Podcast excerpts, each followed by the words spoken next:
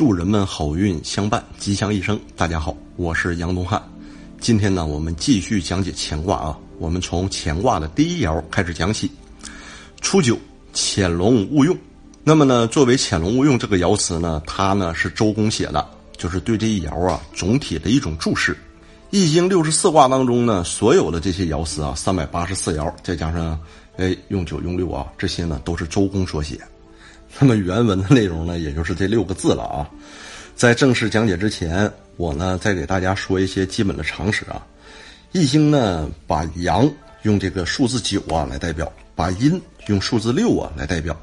每一卦呢都有六爻，统一的叫法呢，就是在最下面的这个爻呢称之为初爻，在最上面的那个爻呢称之为上爻啊。按着阴阳爻来划分，它呢就可以划分成什么呢？假如说像阳的就叫初九、上九，阴的呢就是什么呀？初六、上六。那其他的呢，二三四五位啊。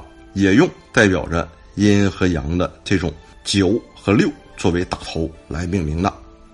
举例啊，我们以这个乾坤二卦呢举例，这个卦的象呢是从上面往下面读，但是爻的组成呢是由下面啊往上面画。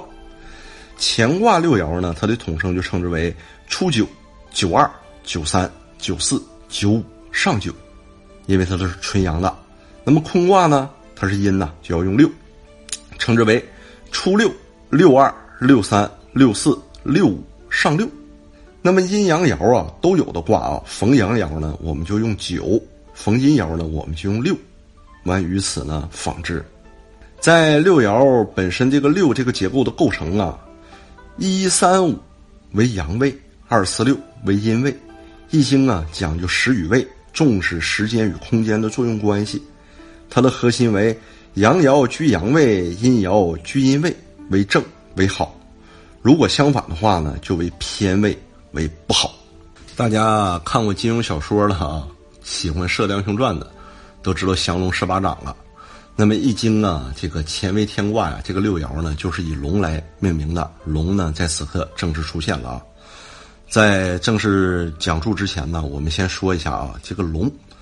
龙是怎么来的？龙是我们上古的啊伟大的圣王伏羲通过呢这种观象作卦啊，他呢观察万物的现象，吸取万物的这种灵性和精华的部分啊，把它拼成一起，拼出来的这么一个虚拟的像，就好像听过以前课程的啊，你会记得，龙是什么呀？龙是有这种鹿角，有这种鳄嘴，有这种虎眼，有这种虫须，有这种鱼鳞。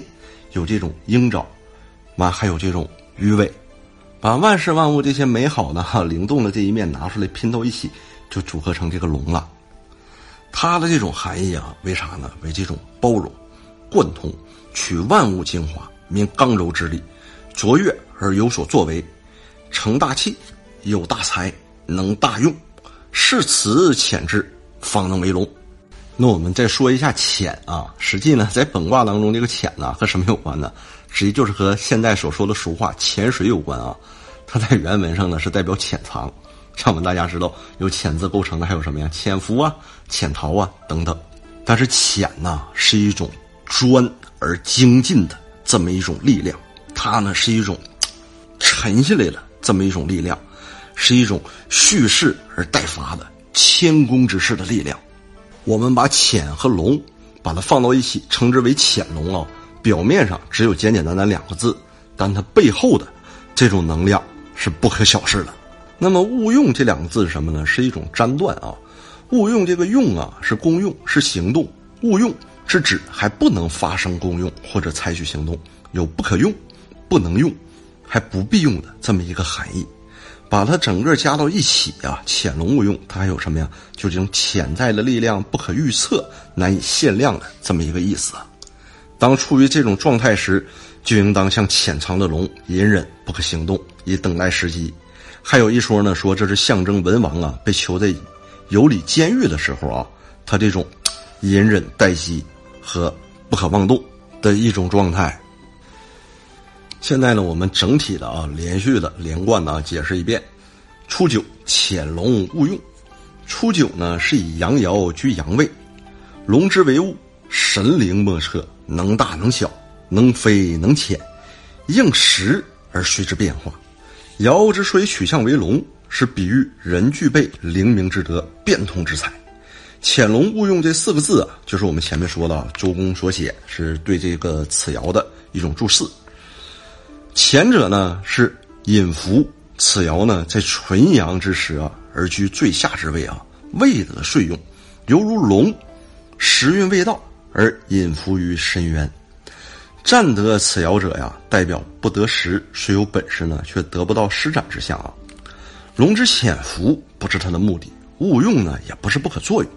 龙有神灵之用，但不得其时，蛰伏着还未腾飞，潜居着还未显现。既然的培养他的心神，积蓄了他的能量，犹如君子待时而动，方成其用。当此勿用之时啊，惠其才，掏其德，不因盲目乱进而反制取祸，也不会因为迟疑而失去机遇。乐天之命，潜居报道，是虎卧着，是龙藏着，在蛰伏之际，等待着施展抱负的机遇。天地之气有升有降，君子之道有形有常。孔子曰：“舍之则长，正得此卦之志也。”下面呢，我们说一个关于潜龙的这么一个故事啊。潜龙呢，它在这个实际上呢，还代表人的这种少年时啊，草木的萌芽状，事物的初始阶段啊。我们从这个大名鼎鼎的光武帝刘秀开始讲起啊，因为我们大家知道汉朝呢分为西汉和东汉，西汉的开国皇帝是刘邦，东汉的开国皇帝呢是刘秀。东汉开国之前呢，汉朝已经灭亡，被王莽给篡权了。刘秀呢，在没当上皇帝之前，他的贵族身份都已经失去了啊，他呢就是一个普通的农民。那为什么说他的例子呢？因为刘秀啊。在少年时期耕读务农的时候，他还有什么呀？有这种，哎，培养自己的本事，积累自己的力量，立下自己的志向，有这样的君子的美德。刘秀当时虽然是一个布衣，但是呢，他每天都很努力。你看他说过的：“仕宦当作执金吾，娶妻当娶阴丽华呀。”那不久之后啊，这个少年呢就加入起义军了。到最后呢。创下了一片丰功伟绩啊！不只是织金吾，他当上了皇帝，满足了他当时的那个少年志向。他也娶了阴丽华为妻。我们呢再说一个潜逃的潜龙勿用啊，潜逃的潜龙勿用，大家都知道，这个申生呢在内而为，重耳在外而安的这么一个故事。当时申生和重耳啊，他们的父亲季献公打败这个少数民族啊，利戎这个部落的时候呢，就是收下了一个美女啊。后来这个美女呢，很得献公的宠爱。到晚年的时候呢，又生下了小的孩子啊，并且呢，他想让自己的孩子呢来继位，就不断的想办法呢来研究申生和重耳，想除掉他们啊。后来我们知道啊，这个申生啊被这个叫利姬的人用计啊给害死了，但是重耳呢，他潜逃了。重耳在跑路的哈潜逃的这个过程当中啊，也是逐渐的提升自己的才智。哎，逐渐的积蓄自己的力量啊，并且呢，逐渐的收编这些能人志士，还有在潜逃的时候啊，外交工作也做得特别好啊。据说齐桓公、齐穆公啊都非常赏识他。后来呢，重耳呢也是在秦穆公的支持之下啊，攻打晋国，最终呢，他那个获得了战争的胜利啊，又重新回到他的国家，被大臣呢拥立为国君，这就是大名鼎鼎的春秋五霸的晋文公了。那么晋文公从四十三岁开始潜逃。那到继位的时候呢，已经六十二岁了，在外啊潜逃这个时间呢，达到了十九年。我们呢再说一个潜藏的乾隆无用啊，潜藏的乾隆无用也是最帅的乾隆无用，就是康熙智斗秦鳌拜的这么一个故事，大家呢都知道耳熟能详了。就是什么呢？大家都知道啊，鳌拜呢作为顾命大臣，非常专权，不把皇帝呢放在眼里，朝纲独断，到处安插自己的亲信啊，当面一套，背后一套。天天呐就做一些不利于皇权、不利于康熙的勾当。但是康熙呢，当时啊正好是少年时期啊，就是我们说的这个乾隆时期啊。那他的势力呢，他刚刚即位啊，还是比较薄弱。这种薄弱呢，也是乾隆时期啊。但是康熙呢，除掉鳌拜的这种决心和信念呢，丝毫没有动摇啊。他这个用了一些啊麻痹鳌拜的这么一些方法，让鳌拜觉得他这个人呢，可能不擅长那个政事，而且呢，也不爱理政。愿意玩儿，马了很多的这种贵族子弟，天天呢陪他在一起摔跤，陪他在一起玩把式。大家知道，鳌拜呢是当时的满清第一勇士，天下第一勇士。这个人第二特点还是什么？他是武将出身啊。据说呢，平时这个人刀不离手啊。所以当时潜龙的康熙和潜藏的康熙啊，为了对付鳌拜，他从前到后啊，做了一系列的连环计啊，都是有布局的。首先呢，他让他这个负责了侍卫，以这个皇帝已经长大了，敖少保你每次带着刀觐见呢不妥呀，以这个为由呢。使得鳌拜在觐见的时候呢，就把武器啊放在殿外。第二个呢，咱们看过《鹿鼎记》的都知道啊，实际那个东西呢，来自于真实的历史记载。对鳌拜坐的椅子呢，做了精心的设计。本来是四条腿的椅子呢，撅折一个，然后再给粘粘上。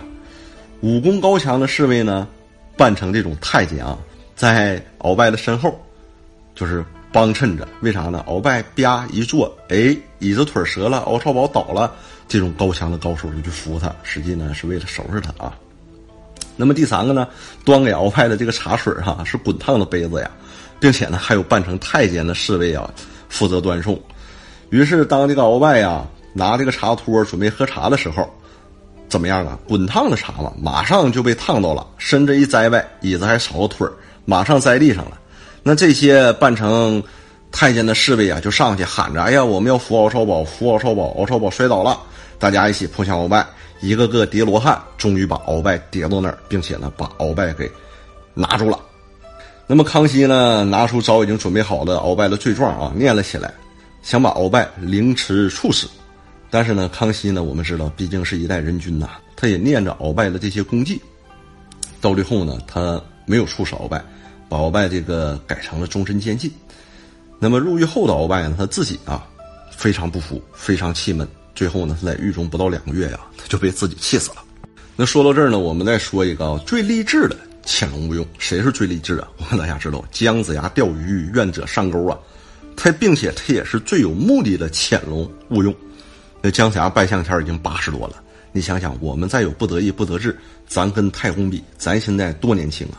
据传说，当时文王从游里监狱获得自由以后啊，他呢打算治理好自己的国家。寻找这种推翻商朝的机会啊，好报仇雪恨。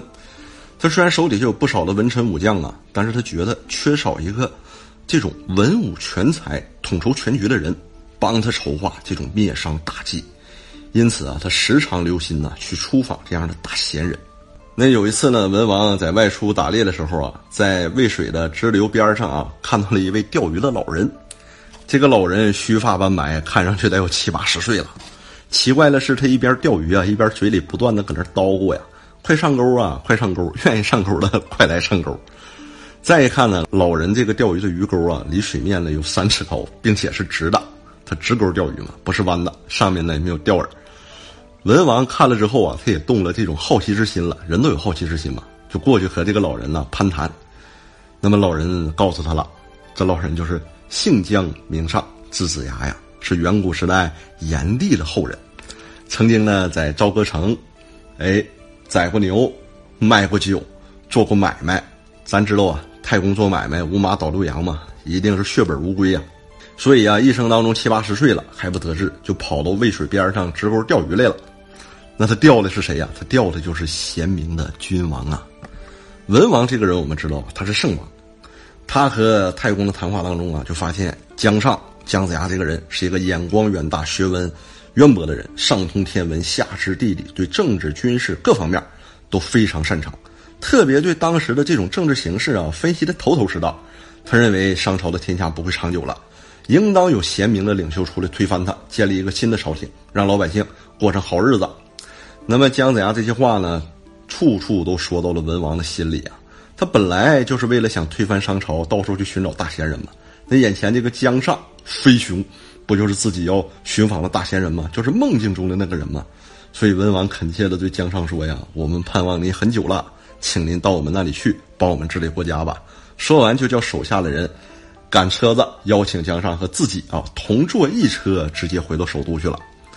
那咱也知道啊，姜尚呢到了文王那里，先被立为国师，这是最大的武官啊。后来呢被升为国相。总管全国的政治和军事，就是一人之下，万人之上。周文王的父亲太公季历在位的时候啊，就像望着姜尚这样的大贤人了。所以呢，人们又把姜尚称之为什么？称之为太公望啊！嘿，到这个时候，这个愿望、这个期望成真了嘛？后来人们干脆啊，把太公望的望字也给略掉了，直接就称姜尚为姜太公。最后结尾啊，我们用一个千古佳话的乾隆无用啊，它也是一种被动的啊，以进为退的乾隆无用。这是大名鼎鼎的谁呀？诸葛卧龙啊！实际卧龙啊，就是乾隆的意思啊。卧龙当时是什么？自比管仲、乐毅，然后。天天在隆中这个地方啊，该耕耕，该读读，每天该吹吹，该砍大山砍大山。但是呢，人和咱不一样啊。咱们知道，诸葛亮可能是几千年才出一个的人物。所以啊，当时和他在一起高谈阔论的朋友们都觉得诸葛亮是一个大才。这个人不出则已，一出啊，必将震动天下。咱们也知道，看过《三国演义》，这些都是耳熟能详了。刘备呢，去拜访诸葛亮，总共去了三次。很可能都多于三次，最终才见到诸葛亮。于是呢，刘备叫旁边人都退下，跟诸葛亮呢先展开了他的这种言论，说汉室的统治崩溃，奸邪的臣子盗用政令，皇上蒙受风尘，遭难出奔。我不能衡量自己的德行能否服人，估计自己的力量能否胜任。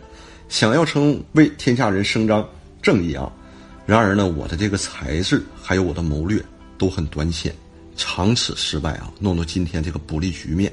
但是我的志向到现在还没有罢休，您觉得啊，你应该怎么样的指点我、帮助我呀？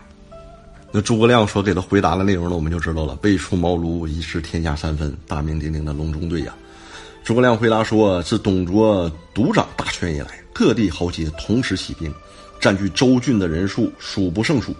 曹操与袁绍相比，声望少之又少。然而曹操最终之所以能够打败袁绍，凭借弱小的力量战胜强大的敌人。不仅依靠的是天时好，也是人的谋划相当得当。现在曹操已经拥有百万大军，挟天子以令诸侯了，这确实不能与他争抢了。那么孙权这个人占据江东，已历经三世，地势险要，民众归附，又任用了有才能的这么多人，孙权这个方面我们只能把他作为外援，但是呢，不可去谋取他。那么荆州啊，北靠汉水、沔水。一直到南海的物资都能得到，东面和吴郡、会稽郡相连，西边和巴郡、蜀郡相通，这是大家都要争夺的地方。但是他的主人却没有能力守住它，这大概就是老天拿他来资助将军的礼物吧。将军可有占领他的意思呢？益州地势险要，有广阔肥沃的土地，自然条件优越。汉高祖凭借他建立了帝业，刘璋昏庸懦弱。张鲁在北面占据汉中，那里的人们殷实富裕，物产丰盛。那么呢，他们的领主还不知道爱惜，有才能的人都渴望着和盼到遇到这种贤明的明君呐。将军既是皇室的后裔，而且声望很高，闻名天下，广泛的罗致英雄，私募贤才，如饥似渴。如果能占据荆益二州，守住险要的地方，和西边的各个民族和好。在安抚南边的少数民族，对外联合孙权，对内革新政治。一旦天下形势发生了变化，就派一员上将率领荆州的军队直指中原一带。将军您亲自率领益州的军队从秦川出击，老百姓谁敢不用竹篮盛着饭食，用壶装着酒水来欢迎将军您呢？如果真能这样做，那么称霸的事业就可以成功，汉室天下就可以复兴了。哈哈，好啊。那个，我们今天的讲座内容呢，就到这里。希望呢，能给朋友们带来启发。我是杨东汉，我们下次见。